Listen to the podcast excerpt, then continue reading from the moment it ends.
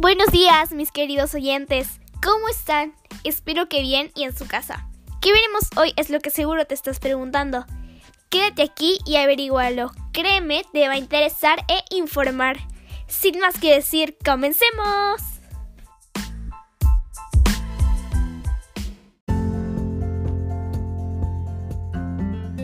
Este pequeño podcast pero informativo tratará sobre el coronavirus. Sí, es del que todos hablan este está afectando a muchas personas y se ha convertido en una pandemia.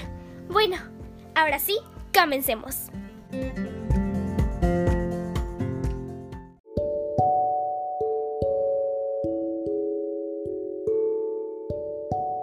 Bienvenidos. Hoy les hablaremos sobre los datos obtenidos en esta etapa de la pandemia sobre el coronavirus comenzando diciendo que esto se refleja en las acciones de las personas, como salir a la calle e infectarse o no tener cuidado. Por eso hay que cumplir nuestros deberes y aunque nos quiten algún derecho es porque protegen del más importante, que es el de la vida. Y recuerden, la matemática ayuda a poder predecir algún hecho importante tomando diversos datos numéricos. El 13 de marzo del año 2020, el canal N dijo que en el Perú las personas entre 18 y 49 años son las más propicias a contagiarse, ya que hay más infectados con esta edad en un porcentaje de 61%. Es decir, que de 100 personas, 61 tienen esta edad. Además, yo creo que son más propicios porque los que están en esa edad son los que tienden más a salir de compras, a verse con sus amigos, o en lugares donde hay mucha gente. Seguidamente, los de 0 a 17 años son los menos probables a contagiarse. Y actualmente, gracias a los gráficos, se puede predecir que mientras los días pasan, hay más casos, pero en una aproximación de cada día de mil casos. Más, pero mirando el lado positivo, según la app del coronavirus, la curva de los curados es cada vez más alta significa que los curados cada día van a ser aproximadamente en un 30% más.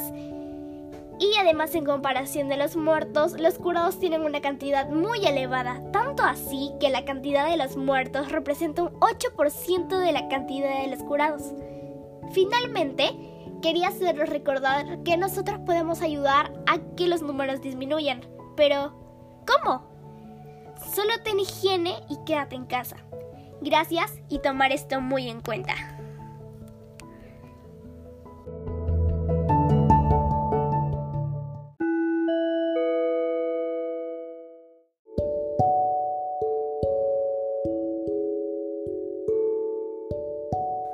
Continuando con esto, quisiera hablar sobre las diversas medidas que fue estableciendo el gobierno peruano para prevenir el coronavirus y así apoyar a que disminuya la pandemia.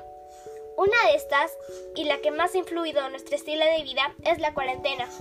Esto trata de quedarse en casa y si se sale solo por una necesidad básica como alimento, medicina o para sacar dinero, entre otras cosas.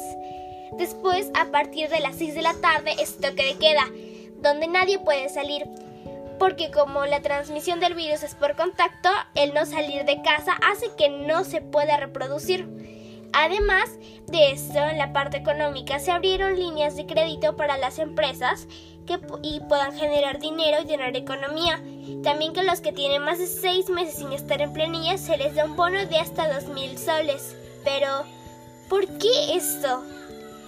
Esto se debe a que la gente no puede salir y muchos trabajos son presenciales. Entonces, esto hace que se genere menos dinero y la economía del Perú baja. Y lo más notable para nosotros los estudiantes, las clases presenciales. Estas se suspendieron porque nos podemos contagiar en caso de que alguien tenga el virus y afecte a las familias, pero las clases virtuales están apoyando y es una solución para tener conocimiento sobre los temas que nos iban a enseñar en todo el año. Además, eh, la gente tiene diferentes formas de pensar unas aceptan todas las medidas y cumplen porque de alguna forma ellos saben que está bien y confían en lo que harán por nosotros.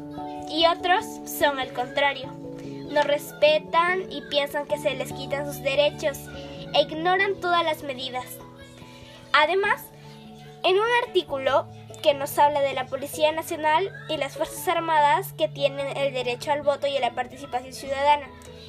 A mí me parece bien porque son personas que conviven en un lugar y además que cumplen un cargo importante, en especial en estos momentos.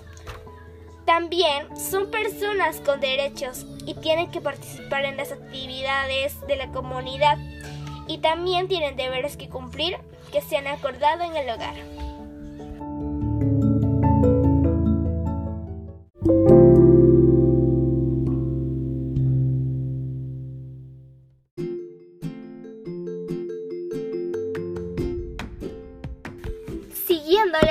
Les pasaremos con la doctora Gudiel y estudió y trabajó en Estados Unidos y llegó al Perú para indagar y apoyar a las clínicas. También indagado y tiene mucho conocimiento sobre las pandemias y los virus. Escuchémosla. Buenos días a todos. Yo soy la doctora Gudiel especializada en los temas que justo están pasando ahora. Espero que pueda ayudarlos. En primer lugar hay que aclarar que epidemia y pandemia no son lo mismo. La pandemia trata sobre una expansión de un virus que puede ser gripal o una enfermedad por todo el mundo, originada por un ser humano o animales, que se propaga de una forma muy fácil y pocas personas son inmunes a este. La epidemia es la propagación de un virus pero en un lugar específico y esta se convierte en pandemia cuando se ha propagado en más lugares. Además, según la OMS, en el que se dijo el año 2020 se produce una pandemia cuando aparece un nuevo virus que se propaga por el mundo y la mayor parte de la población no es inmune al mismo. Por su parte, una, una epidemia ocurre cuando una enfermedad se extiende por una zona concreta durante un determinado tiempo afectando con un gran número de personas. Y muchas personas me han preguntado, una pregunta que me han hecho demasiado es ¿en qué medida es importante aplicar mecanismos de prevención ante el COVID-19 para preservar nuestra salud y defender la vida? En estos casos yo creería que es muy importante porque estos existen para nuestro bien. Esto se refleja en que la barra de crecimiento en los gráficos está disminuyendo, ya que cada vez son solo pocos los que se infectan. Ahora cada día hay aproximadamente mil casos más, ya que antes esto crecía por día de 3.000 en 3.000. También si nos quitan algún derecho lo, lo, hacen, si lo hacen es porque protegen nuestra vida. Además ayudamos al país porque aplicaríamos las medidas de prevención y podríamos salir de ese virus o problema. También apoyaríamos al bienestar común porque al todos ir y aplicar las medidas, ayudamos al medio ambiente y lograríamos tener una comunidad pacífica. Además, RPP en este año 2020 afirmó, el reto más grande en esta coyuntura es cuidar a los peruanos tomando decisiones para proteger a todos los miembros de nuestra comunidad. Por ello, Seguir las medidas de prevención como en el estado de emergencia y la orden de inmovilización social obligatorias son importantes para detener la propagación del COVID-19. Asimismo, existen otras disposiciones referidas a métodos de higiene frecuentes y nuevos protocolos de interacción social que todos tenemos que poner en marcha para evitar el contagio. Y también déjeme decirle, recuerde, si se siente mal, no duden en tenga acudir a los centros de salud y la atenderemos. Algunas recomendaciones, lávate las manos, no pidas comida de afuera y no salgas de tu casa sin tu mascarilla. Cuídate mucho, muchas gracias.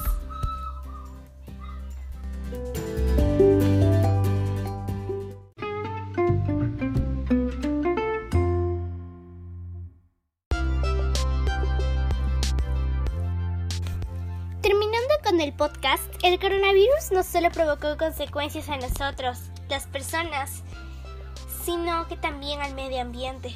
¿Lo has visto? Es muy diferente, ¿no? Pues antes había mucha contaminación, muerte de especies, plástico en los mares, mucho calentamiento global y más. Todo lo provocaba el ser humano con sus obras, pues no pensamos en el medio ambiente. Pero ahora, los árboles son verdes, el mar tiene menos plástico, pues está limpiando. Y esto es porque la gente no sale. ¿Significa que mientras la gente no salga, el medio ambiente va a estar mejor? Si nosotros cuidáramos esto, imagínense cómo sería nuestro mundo si lo cuidáramos. De hecho, debería ser así.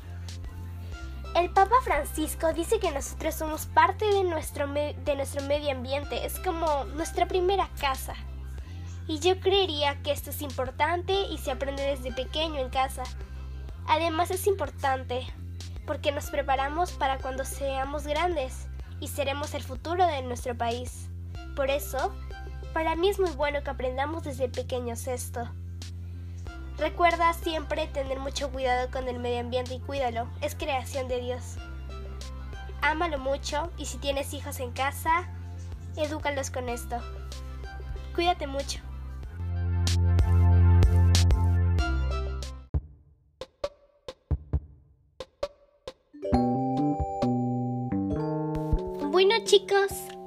Gustó esto? Espero que sí.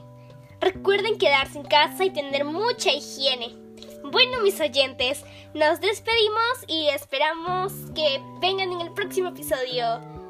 Hasta luego y que les vaya muy bien. Recuerden, quédense en casa.